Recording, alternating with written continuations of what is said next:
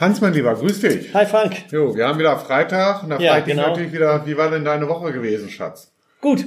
Ja? Ja, wir waren ja beide auf der Architektika. Ja. Äh, Es war super, gute Gespräche gehabt. War auch viele unserer Kunden gesehen. Danach war ich auf der Medica oder Compamed, Medizintechnik. Da habe ich auch ein paar gute Gespräche gehabt. Ähm, Also viele, viele Messen und ja, viele Trainings vorbereiten. Ja. Viele neue Anfragen. War Okay. gut.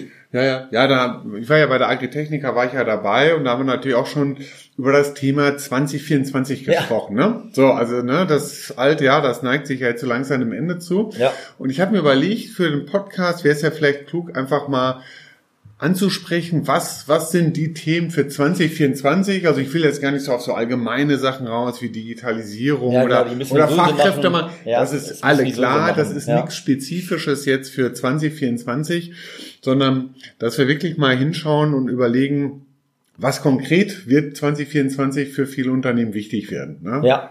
Hast du da ein Thema? Ja, ein Thema natürlich, was, was äh, dies Jahr schon Thema war, aber nächstes Jahr eher für kleinere Unternehmen, ist das Lieferkettengesetz. ja. Ne, die, die äh, Staffel von, von Mitarbeiteranzahl geht ja runter und Mhm. die EU-Verordnung wird ja auch strenger. Das heißt, auch die kleineren, die heute noch nichts nichts machen, weil ihre Kunden vielleicht noch nicht den Wunsch hatten, die müssen nächstes Jahr Gas geben. Mhm. Ja. Also müssen die jetzt schon Gas geben, damit die nächstes Jahr das irgendwann haben und dann 2025 eben da fit sind. Genau, und ich glaube auch, äh, dass beim, beim Lieferketten-Sorgfaltspflichtengesetz, also auch Unternehmen, die dann auch nochmal unter den 1000 sind, Ja, verstärkt haben, weil Ja. deren Kunden das, und das haben wir schon vereinzelt gemerkt, ja, das wiederum bei ihren Lieferanten einfordert. Ja. Und das wird von der Seite her absolut bedeutsam werden. Ja, die fordern es wieder bei deren Lieferanten ein. Genau. Also die ganze Kette wird irgendwann, wenn die es machen, auch wenn Ja. die vielleicht nur äh, 50 Mitarbeiter Genau. haben. Das wird Und- kommen. Und es wird wichtig werden, weil du das jetzt gerade mal äh, kurz angesprochen hast, EU-Lieferkettengesetz, ja, das ist ja noch nicht festgelegt, Ja. ne? Und da wird es ja zum Schluss spannend sein, welche neuen Berichtspflichten kommen dazu Genau. und wie wird sich das Thema Darstellung der Lieferkette zeigen. Ja, also nach dem Motto muss ich wirklich die Durchgängigkeit darstellen, dann sage ich, puh, dann haben wir echt was zu tun hier, ja, weil das ist überhaupt nicht so einfach hinzukriegen, da hat jedes Unternehmen mit zu tun, Ja klar, zu kämpfen. die Das wollen auch viele nicht. Die ganze Transparenz ist ja nicht immer gewohnt. Genau, das ist auch wenig gewünscht Ja. und von daher denke ich, wird man da 2024 zu einem Punkt kommen von seitens der EU, ob es so kommt oder nicht und dann wird es durchschlagen bei uns zum Schluss bei den, bei den deutschen Unternehmen. Ja klar, Vollkommen und kommt das ganze richtig. CO2-Thema natürlich hinzu. Deswegen, es wird alles schon. Äh, ja. Genau, genau. Das, wird- das wird auch nochmal ein Thema. Ja. Aber ich habe ja doch von, von meiner Seite her einen Punkt, wo ich sage, auch das wird 2024 super wichtig werden. Das ist das ganze Thema ChatGPT. Ja? Ja, ChatGPT im Einkauf, wir sind ja damit gestartet, Ja, haben genau. Trainings gemacht, haben das auch zusammen mit dem BME gemacht. Ist eine Wahnsinnsnachfrage da Ja. und äh, da kommt ja jede Woche was Neues dazu. Ja, also das heißt, es gibt neue Applikationen. Wir bauen ja momentan auch ein, ein ChatGPT für Durchdenken vorne, was Ja. spezifische Einkaufsfragen beantworten soll, ja, was dann in Zukunft auch öffentlich zugänglich sein soll.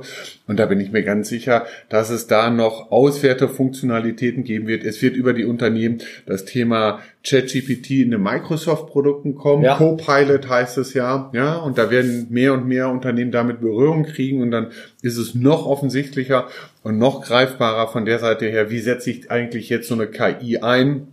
Wie kommuniziere ich mit denen? Wie muss Ja. ich einen Prompt formulieren? Und so weiter und so weiter. Und ich kann auch nur jeden an, ans Herz legen, machen sich da rechtzeitig schlau und überlegen sie, wie sich da, das im Unternehmen einsetzen soll. Ne? Ja. Also, ja, das stimmt. ja. Ja. Ich habe noch ein- Thema, was, äh, was auch schon dieses Jahr angefangen hat, und zwar Bestandsoptimierung. Also viele gehen ja eher auf Bestandsreduktion, was ja nicht immer ganz clever ist, weil dann äh, nächstes Jahr die, die Artikel fehlen. Das ist dieses Jahr schon, viele haben damit angefangen, aber ich habe auch durch die Gespräche gemerkt, dass alle noch noch ein bisschen damit gewartet haben. Die müssen einfach nächstes Jahr Gas geben bei der Bestandsoptimierung. Die müssen schauen, wenn die Aufträge runtergehen, welche Artikel brauche ich im Bestand und welche brauche ich nicht. Und zwar nicht nur für nächstes Jahr, sondern langfristig. Wie gehe ich in Zukunft in meinem Standbestand um? Genau. Damit ich nicht das gleiche wie 2020, 2021 habe. Ja, ja, ja, eben, genau. die Ne? Leer ist. Eben, und was, und was wir auch gemerkt haben, wenn sie jetzt ja, wenn Leute ja nur im ERP unterwegs sind, dann tun die sich da schwer. Den fehlt Ja. manchmal einfach so ein Handwerkszeug. Ne, Wir haben uns ja letztens mit einer Software da auseinandergesetzt, Ja, genau. die das super aufzeigt, die Optimierung von Meldebeständen macht, ja, die Optimierung von Bestelllosgrößen ganz einfach macht. Weil sonst gehen die da im Nirvana unter. Leute haben teilweise tausende von Artikeln zu bestellen, halten den ja. Überblick gar nicht. Ich hatte da gestern nochmal mit einem Einkäufer, einem polnischen Einkäufer telefoniert gehabt, der einfach den Überblick dort verloren hat. Und da kann ich nur von der Seite her sagen, ist es wichtig, das auch Software gestützt zu machen. Ja, ja, ne? die ganzen Daten, auch die, die schon haben, auch richtig genutzt werden. Das merke ich ja. auch in meinen Kontaktwebinaren, Bestandsoptimierung, dass da so viele Fragen dazu kommen und viele gerade so am, am Rätsel sind, wie gehe ich da vor? Nicht einfach ja. 10% runter, sondern clever vorgehen. Ja, genau, damit die Lieferfähigkeit gehalten ja. bleibt, aber man einfach vielleicht mit dem rückläufigen Geschäft dann auch systematisch dann ganz einfach dort die Bestände mit reduziert und nicht einfach ja, genau. das auf den alten Meldebeständen und Bestellungsgrößen stehen, äh, stehen zu lassen, weil dann werden dort die Volumina zu groß werden und dann ja. passt das nicht mehr zum Geschäft. Ja, ja das stimmt. Ja, ja. Ja, eigentlich geht das ja auch so ein bisschen, sag ich mal, so in die Richtung der Kostenoptimierung. Ne? Also ich glaube, Kostenoptimierung, weil das, weil die Wirtschaft dort rückläufig ist, weil ich habe das mitgekriegt auf dem Maschinenbaugipfel, ja, da haben einige Unternehmen gesagt, sie haben 30, 40 Prozent weniger Auftragseingang. Wird das wieder stärker im Einkauf sein? Ne? Die Geschäftsführung ja. sagen, bitte sparen, guckt, wo ihr noch was machen könnt, wie könnt ihr dort Konditionen optimieren und so weiter und so weiter. Das habe ich gestern auch in den Gesprächen gemerkt, auch vorgestern, dass die Umsätze alle gut sind. Also viele haben auch dieses Jahr ein gutes Umsatzjahr gemacht, aber die Margen gehen eben runter, weil eben die Kosten immer noch hoch sind die Kosten mehr gestiegen sind als der Umsatz hm. und jetzt natürlich schwierig ist und die Kunden kommen schon wieder an mit Preisreduktion, hm. also die wollen eben runter, hm. die, die, ja, die fordern klar, ganz klar hier, wir wollen so und so viel Prozent runter und wenn die dann selber ihre Kosten nicht im Griff haben, dann wird die Margen nur noch schlechter. Das heißt, sie müssen ihre Kosten eben weiterhin optimieren. Sie hm. müssen eben schauen, wie schaffe ich es, dass ich eben am Ende prozentual weniger an Kosten habe als äh, vorher und eben meine ja. Marge halte oder zumindest verbessere. Oder ja, genau. Und da dann angemessen ganz einfach zur Geschäftsentwicklung. Ne? Wenn du sagst, ja, genau. du warst ja bei der Medizintechnik, okay, läuft da vielleicht noch besser. Ich war letzte Woche beim Maschinenbau, da habe ich festgestellt, da wird schon mehr Trübsal geblasen, ja. was zukünftiges Geschäft angeht. Aber das haut auf jeden Fall rein. Ja, die haben ja auch viel eingekauft auf Bestand, das wir bei Bestand und haben natürlich zu teuer eingekauft. Die sind natürlich teuer auf Bestand und müssen die jetzt natürlich, jetzt kommen die, die Aufträge, die rausgehen, mhm. mit den höheren Kosten. Das heißt, Sie müssen jetzt wissen, die neuen Teile, die vielleicht im Bestand kommen oder wie auch immer, dass die eben niedriger sind vom Preis. Ja, ja, ja.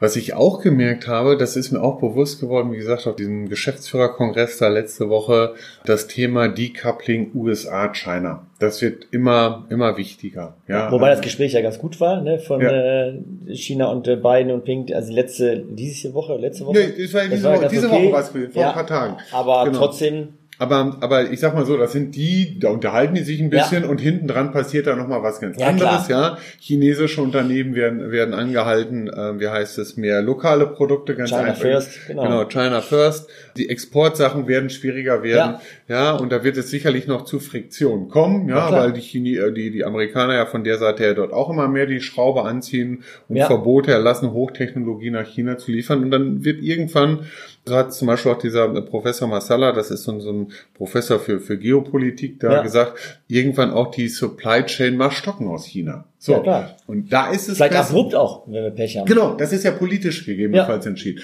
Und da ist es wichtig, ja, dass von der Seite her die Unternehmen schon überlegen, okay, wo baue ich mir denn dann eine alternativen Lieferanten auf? Ja. Da wurden so Sachen diskutiert wie Malaysia, wie Thailand, wie Indonesien, ja. wie Indien zum Beispiel, genau, ne, dass man dort guckt, gehen, ja, genau. ne, dass man dort guckt, okay, was für Lieferanten gibt es dort, auch attraktives Preis-Leistungsniveau ja. oder gegebenenfalls das Thema auch wieder zurückholt ja, nach, nach Europa, nach Osteuropa, in die Türkei zum Beispiel von der Zeit, um einfach dort, sag ich mal, einem dem Risiko, dass die die Lieferketten aus aus China heraus doch nicht mehr so funktionieren, weil dieses Decoupling, auch wenn sich die zwei getroffen haben, beiden und Xi Jinping, dann doch nicht mehr so funktionieren wird, ja. Ähm, wie man sich das vorher überlegt hat. Ja? Also da das sieht man wieder, dass auch, das war auch dieser wichtige Risikomanagement ja auch ein riesiges Thema ist. Das wird ja auch noch wichtiger in den nächsten Jahren. Genau. Wir müssen einfach wissen, welche Risiken gäbe es und was müssen wir damit machen oder ja. dagegen machen. Ja, ja, genau, richtig. Und da ist es Qualifizierung, Alternativlieferant, ja. wäre für mich als Einkaufsleiter absolut ein Thema 2024, was ja. ich, was ich dort angehen würde. Das stimmt. Hans, Hans, und weißt du, was das ultimative Thema ist für 2024? Ähm, dass ich 50 werde.